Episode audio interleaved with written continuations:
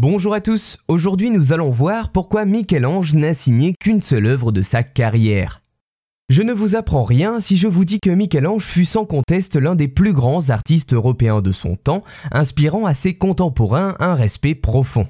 Né à Caprese en Italie en 1475, Michelangelo Buonarroti va pendant sa longue carrière manifester aussi bien en peinture qu'en sculpture une maîtrise des nus masculins mêlée à une spiritualité intense qui se retranscrit dans ses choix de sujets.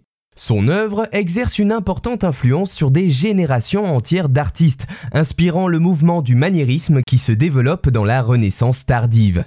En ce qui concerne son travail, Michel-Ange se concentre sur des sujets sérieux et religieux, traités la plupart du temps dans une grandeur de l'ordre du surhumain. La statue de David, celle de Moïse, la création d'Adam dans la chapelle Sixtine, tant d'œuvres marquantes de l'artiste qui restent ancrées dans l'histoire de l'art. Mais alors, quelle est donc la seule création de Michel-Ange qu'il a signée de son nom? Eh bien, il s'agit d'une sculpture qui contribua au début de sa carrière à forger sa réputation. J'ai nommé la Pietà. Alors, qu'est-ce que la Pietà de Michel-Ange? Eh bien, c'est une statue en marbre représentant la Vierge Marie tenant dans ses bras le corps du Christ descendu de la croix. Cette œuvre religieuse est une commande d'un cardinal français nommé Jean Billère de Lagrolas qui souhaitait décorer le monument funéraire en mémoire d'un roi français défunt, le roi Charles VIII.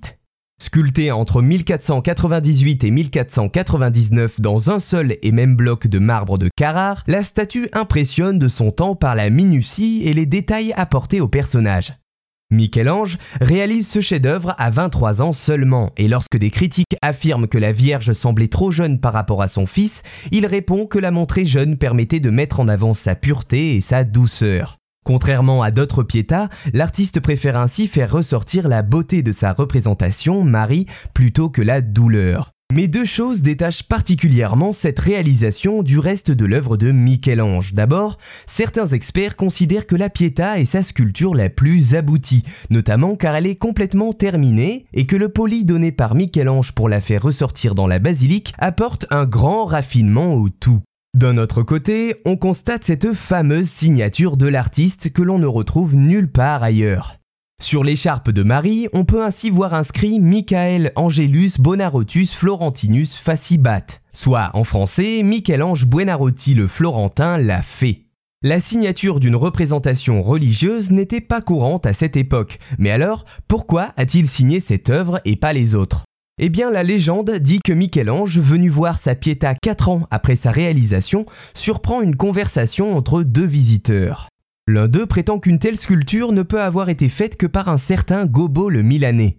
Vexé, Michel-Ange s'enferme dans la basilique la nuit suivante pour graver sa signature afin que chacun puisse savoir qui est à l'origine de l'œuvre. Ainsi, cela expliquerait pourquoi la Pietà serait la seule œuvre de la carrière de Michel-Ange à avoir été signée.